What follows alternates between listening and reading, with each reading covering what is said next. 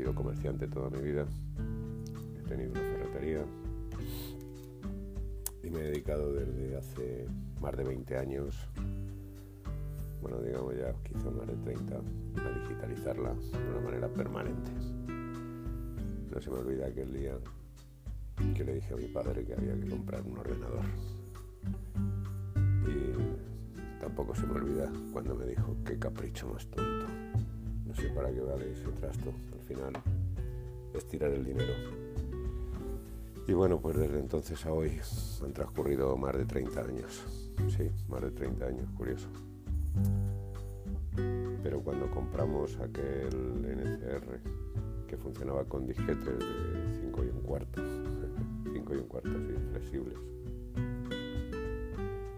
y que me permitían llevar la contabilidad, y empecé de alguna manera a hacer tarifas, a hacer cosas, a hacer listas de precios.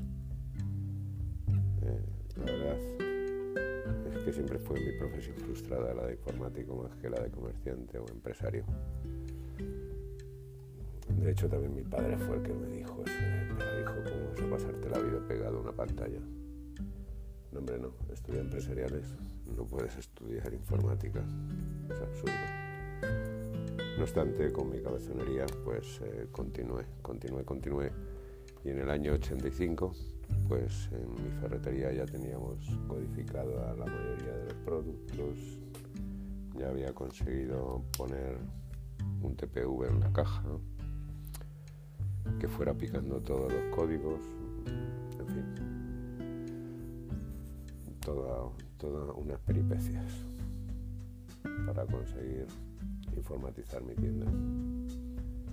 Y luego mi maldita lucha de querer hacerlo yo todo, aunque me he dado cuenta que con el tiempo, mm, cuando realmente avancé, cuando conseguí confiar en alguien, cuando conseguí comprar aplicaciones externas, no las mías, cuando conseguí que otras personas mm, me importaran los datos y empezáramos a funcionar, es decir, cuando conseguí mm, dejar que me ayudaran.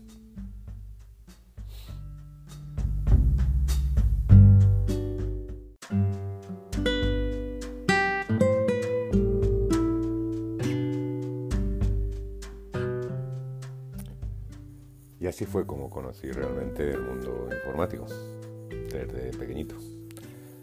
Podríamos hablar del 85, sí, cuando yo tenía 15 años.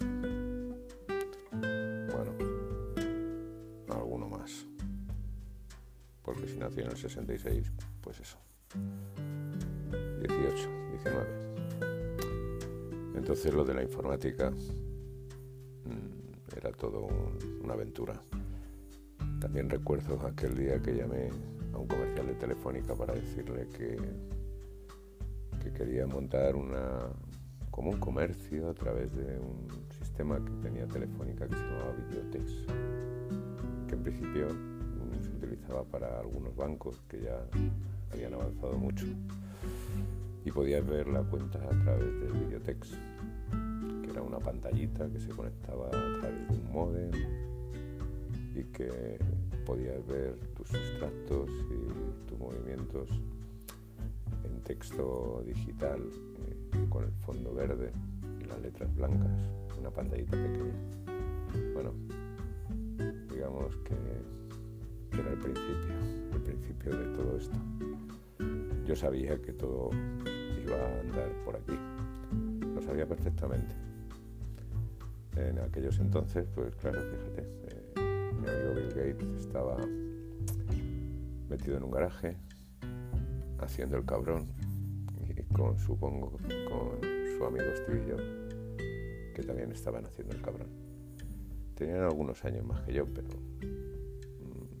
veces pienso dónde estaba dónde estaba yo en aquellos momentos para no haberme dado cuenta de lo que de lo que estaban haciendo otros claro no estaban las redes sociales la comunicación era complicada vamos pensar en la videollamada era aquello del futuro, el futuro.